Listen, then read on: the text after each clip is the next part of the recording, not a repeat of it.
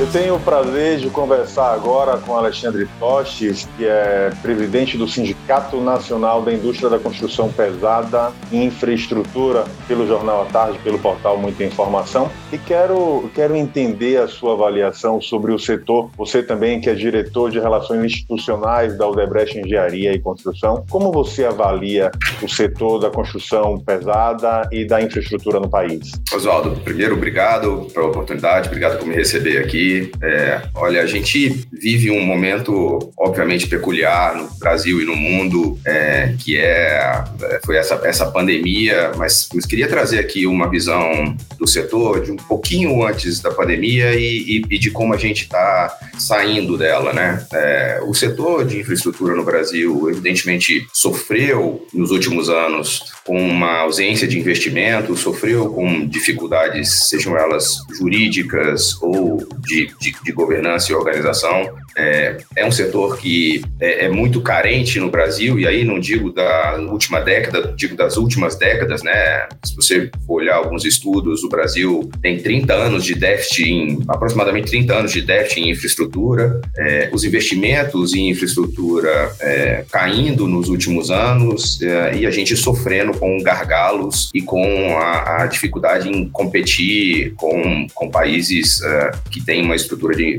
uma infraestrutura mais desenvolvida, mais madura. É, somado a essa dificuldade que o Brasil já vinha passando, e aí olhamos para 2020 como um, um, grande uh, ano de retomada, é, onde projetos uh, de infraestrutura estavam se, sendo desenvolvidos através do governo federal, nos próprios estados, é, é a gente foi surpreendido com a pandemia. E aí, para trazer um pouco esse cenário de durante a pandemia, não, não foi que as, as obras obras pararam, não foi que a gente tivemos algumas obras que, que foram necessárias parar, mas o setor, como é um setor muito acostumado com grandes normas de segurança e saúde do trabalho, ele se adaptou muito rapidamente. Então a gente conseguiu fazer com que as obras não parassem, com que a gente mantivesse uh, o nível de execução das obras. Mas por outro lado, os investimentos que eram esperados e os, e os novos projetos que eram esperados para esse ano, infelizmente tiveram que parar.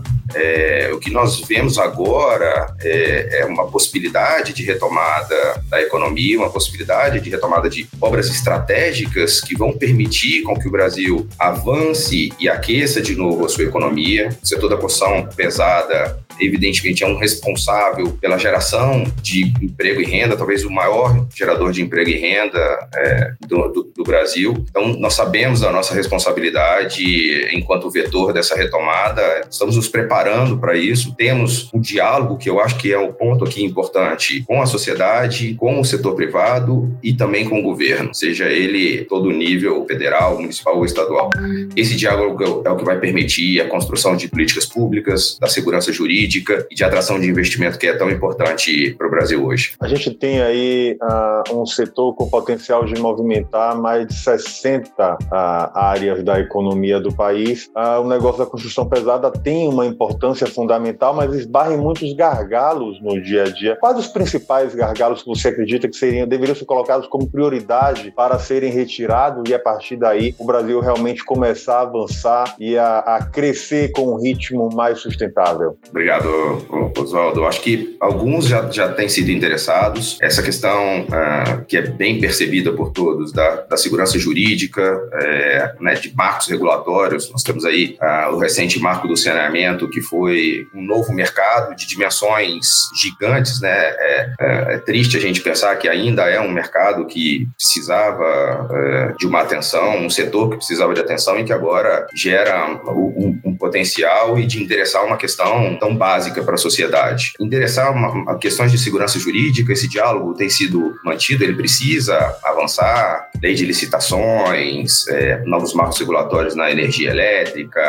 é, cabotagem, ferrovias, essas estruturas normativas e regulatórias do, do, do sistema é, público precisam avançar. Mas mais do que isso, é preciso que a gente perceba nas empresas de construção e engenharia a capacidade que elas têm a capacidade que tiveram de uma transformação recente, capacidade que tem de gerar diretamente emprego e renda, que a sociedade perceba a importância que é a infraestrutura, perceba o quão é importante gerar gerarmos competição, gerarmos melhores empresas e avançarmos é, enquanto sociedade. A, a infraestrutura está literalmente e, e, e, diretamente ligado a, ao avanço da sociedade. Então, perceber aí, acho que nós tivemos uma oportunidade de ter uma live com o vice-presidente Mourão há dois dias atrás, é, e uma das falas importantes dele foi justamente que a sociedade precisa se despedir de determinados preconceitos em que o empresário é visto como um empresário do século XIX. É, isso já não é mais uma realidade. O empresário ele está muito associado ao interesse de geração de emprego e renda. Então, se por um lado a gente tem esses avanços, é, por outro a gente precisa dessa, dessa percepção de que o quão é importante é, essa agenda de infraestrutura para a gente. Nos últimos anos, o segmento da indústria pesada, da construção civil pesada, da infraestrutura, foi impactada diretamente aí ah, por investigações e por operações que acabaram gerando muitas demissões e gerando inclusive ah, o fechamento de empresas e de indústrias que eram importantíssimas para desenvolvimento do país. Foi um erro fragilizar as empresas, as, corporações, as corporações a, e contribuir assim para a fragilidade do setor de investimento público e até mesmo privado no país? Olha, Oswaldo, dizer que, que, que foi um erro, acho que a gente percebeu, evidentemente, a importância que foi é, o endereçamento adequado das questões judiciais e das questões envolvendo erros do passado. Acho que esse papel tem um foro adequado, está tá sendo tratado é, é, no âmbito da justiça, e nosso papel aqui, enquanto empresa, é olhar para frente, é, é, saber que essa jornada de transformação ela aconteceu, ela vem acontecendo, nós percebemos em nossas associadas investimentos massivos em compliance e, e, e integridade. É, é, preciso se perceber que essa página foi virada, nós precisamos avançar e olhar para um, um futuro. O olhar, inclusive, trazendo um pouco da fala do, do vice-presidente de que os erros do passado tem quem errou paga e vamos virar essa página. A gente não pode, é aqui, num setor que é tão importante, ficar só olhando pelo retrovisor. É preciso olhar para frente e é preciso saber que as empresas que fizeram essa, essa virada de página fizeram justamente no intuito de poder contribuir para a solução do Brasil e para melhores condições na sociedade. Nesse debate do presidente Hamilton Mourão com vocês ao longo da semana, ele defendeu essa retomada da agenda da infraestrutura como uma prioridade no país para justamente melhorar a produtividade e colocar o Brasil no lugar de competitividade no cenário local e internacional, falando que era importante, preciso resgatar as grandes empresas. Como tem sido o diálogo com o governo federal, com o vice-presidente Mourão, com o próprio ministro, ministro Tracílio de Freitas, de que forma vocês têm conseguido do sindicato dialogar com o governo atual? Olha, eu acho que você tocou numa palavra importante que é o diálogo. Nós aqui no Cinicom, nossas associadas e o setor, é, estamos cientes de que para a gente avançar é, nessa agenda é, é importante é, o diálogo. É, e há algum tempo já esse diálogo tem sido muito profícuo, é, justamente porque também da parte do governo é percebido a nossa intenção de fazer melhores políticas públicas, de tra trazer um diálogo qualificado. Acho que essa é uma, uma parte que, que tem sido, que temos avançado bem. Acho que é através do diálogo que a gente tem trazido uh, boas soluções e boas propostas. Temos conversado, não só como você mencionou com, com o vice-presidente, mas demonstrações de importância do setor da construção pesada é, no governo federal, nos governos estaduais. É, o ministro Tarcísio, é, no ano passado, trouxe algumas declarações da importância desse setor, o próprio ministro Wagner do Rosário, da Controladoria Geral da União, tomando conhecimento de algumas iniciativas do setor com relação à ética e integridade, visualizou como um avanço. Então, nós temos aqui essa, trazendo esse diálogo para um, um ambiente que temos certeza que vai contribuir, tem contribuído para a nossa agenda de Brasil. Tem alguma área específica da construção pesada, da infraestrutura, que o sindicato tem, queira buscar uma atenção e uma interlocução maior nesse momento. A gente sabe que a questão da infraestrutura infraestrutura da Bahia, por exemplo, tem tentado avançar muito com o avanço das obras da ferrovia Oeste-Leste, a construção do Porto Sul e a retirada de gargalos que impedem o crescimento e o desenvolvimento do Estado e da região como um todo? Olha, eu acho que nós temos aí, infelizmente, por conta da nossa deficiência em infraestrutura, excelentes oportunidades. A Bahia tem excelentes projetos que precisam de atenção, alguns deles estão é, na agenda prioritária do governo e nós temos tentado apoiá-lo. Acho que a, a FIOL é uma, é, é uma grande aposta do governo e acho que vai trazer muito para o Estado, mas também para a infraestrutura brasileira. É, é, absolutamente estratégica. O que eu digo aqui, Oswaldo, é que o que nós precisamos apoiar e, e, e, ajudar a olhar são justamente esses gargalos que são estratégicos que nós podemos atacar imediatamente. Nós podemos dar uma atenção imediatamente. Todo projeto de grande obra de infraestrutura, ele demora um tempo para se maturar e se desenvolver, mas nós já temos alguns que têm um nível de maturidade muito maior. A Bahia, não só a FIOL, é, como outros projetos, tem esses, é, essa possibilidade. Eu acho que nós aqui do Cinicom temos nos esforçados para ajudar a, a, trazer luz para esses projetos e, e, olhar. Essa é a agenda que eu acho que vai estar tá muito casado com não só o desenvolvimento econômico, mas com a geração de emprego e renda. Aí a gente tem uma agenda Brasil e essa retomada dos investimentos, a passada fase mais crítica da pandemia e os projetos todos que foram paralisados ou adiados por conta desse momento. O que podemos esperar dessa retomada e de valores de investimento de áreas específicas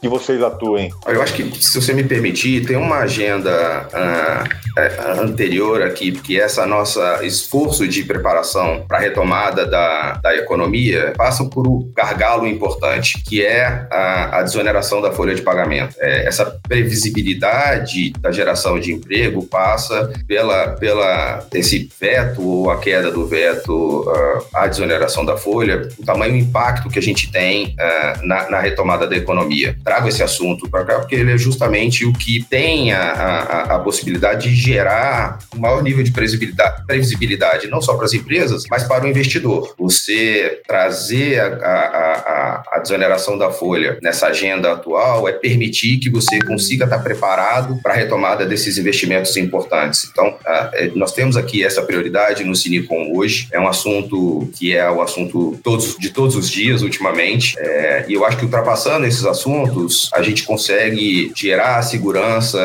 é, saber que temos a, as condições necessárias para retomar grandes projetos e, e gerar emprego. Aí a gente tem também que falar do debate sobre os marcos regulatórios do país que precisam ser colocados na pauta de prioridade também. Eu acho que sim. Esses, esses marcos regulatórios e essas agendas que trazem a segurança jurídica ao investidor é, são importantes, é, tem sido discutido no legislativo, mas dada a pandemia sofreram um pouco para avançar, mas precisam ser retomados. O marco regulatório do setor ferroviário, energia elétrica, a importantíssima lei de licitações que traz muitos avanços para as licitações brasileiras, que, no, que moderniza a legislação, permite a entrada de novos, novos competidores no mercado, o que faz gerar eficiência nos mercados. A própria lei de saneamento, que nos estados agora precisa estar tá ajustada, estar tá, tá regulamentada. A gente tem alguns marcos que o Cinicom acompanha e que precisam avançar, e a gente espera que, passado esse período aí de pandemia e agora com é, é, as eleições municipais sendo ultrapassadas, essas, essas pautas voltem para a agenda prioritária do governo. Deve ser pauta prioritária do governo também o crédito à exportação e a importância de, de dar segurança jurídica para as operações no país? Olha só, obrigado por essa pergunta, porque acho que uma das, que, das questões mais importantes aqui, quando a gente pensa em geração de emprego e renda, são que ferramentas nós, nós podemos utilizar é, para que o Brasil seja capaz de aumentar a quantidade de emprego que gera, a quantidade de renda que gera.